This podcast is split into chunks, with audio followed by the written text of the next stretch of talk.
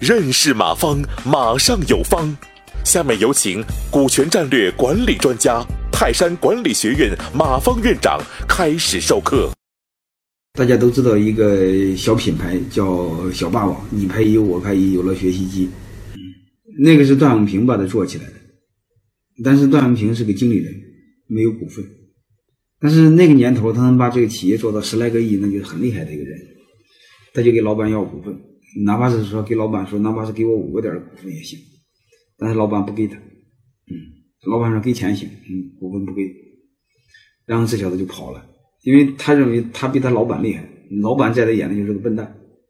据说临走时候，他老板还送了个奔驰，啊，这老板就傻瓜，你为什么不给点股份呢？是吧？给股份也不用花现金，你非要给给给奔驰，后来这小子就出来了，出来之后大家基本知道，就段永平后来成立了步步高。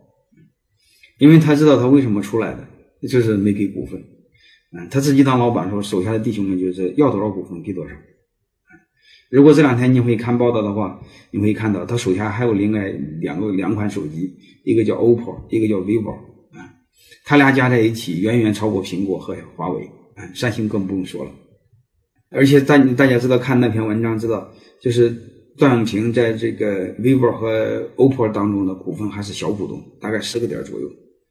就是他已经知道这帮能人怎么留住他，啊，你必须给他足够的空间，啊，这就是今天讲的搭建内部创业平台。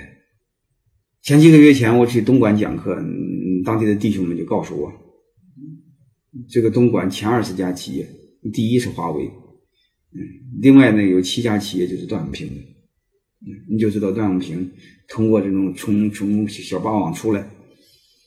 想要股份没给，嗯，自己创业的时候就大胆的给股份，谁有本事给股份，想出去创业就出来，啊，所以从步步高出来，又拉出了 OPPO，又拉出了 vivo 等等等等，都不管，嗯，然后这伙计自己去移民到美国，什么也不管，光做投资，据说还花了六十二万美元和巴菲特吃了顿饭，啊，这就是非常典型的一个创建了一个内部创业平台，把优秀的人留在身边。啊，不然会成为一个竞争竞争对手，所以这就给我们带来一个挑战。啊，我们手下如果真正有优秀的人，怎么留住他？啊，怎么不成为我们的竞争对手？其实我们如果内心很理性的来分析这个现状的话，你会发现，真正能创业成功的概率是很低的。但是你会发现，身边的人都想当老板，都想创业，他心里总想难受，总总总受不了这种这种忽悠吧。特别是现在大众创业、万众创新的，那他他就会蠢蠢欲动，他就想干。所以我个人观点是在哪呢？你搭建一个创业平台，其实他也不一定非要干，但是你告诉他，将来你有机会当老板，他不就不跑了吗？对吧？他出去跑步就有时候大部分想自己当老板嘛。那你就告诉他，你在我这好好锻炼本事，早晚你都可以当老板，你别着急，这样他的心态不就平和了吗？说不定到了个年龄段之后，他发现他妈当老板不是人干的活，他就不干了。不管怎么着，他没跑嘛，要不然他不就跑了吗？对吧？所以我就想，我们必须搭建一个创业平台啊，最好是这个体系是完善的，让大家相信你有这个创业平台。即便是将来他真的想创业。他就不出去创业，还在你的门下，这对你来说，呃，是很大一笔财富啊！我想怎么做呢？嗯，第一个，我们就按这个投资人的模式搭建一个创业体系，嗯，但这个我不是太赞成，但是你可以做一个参照。就是下面弟兄们有一个想法，有一个想法你就和他谈，嗯嗯，想法成熟不成熟，嗯。嗯，成熟了你就作为一个天使投资人给他投点钱，但是他个人也得投啊，你个人不投不行，对吧？你哪怕是投个十万八万也得投，你要不然的话，他把钱糟蹋完了，你你风险太大啊。那个多少投一点，这样的话你可以让他占大股，你占小股，啊，典型的纯投资人平台。这种好处是什么？和社会接轨啊，你就做一个纯天使投资，但是这种有几个不好处，第一，你占小股，你心里不舒服，啊，第二个影响不好。哎，什么影响不好？你看出去一个人就可以当大股东做老板，他给你下边的弟兄们感觉不好，他没有一个过程啊。我一会儿会给大家讲，正常一个过程是什么呢？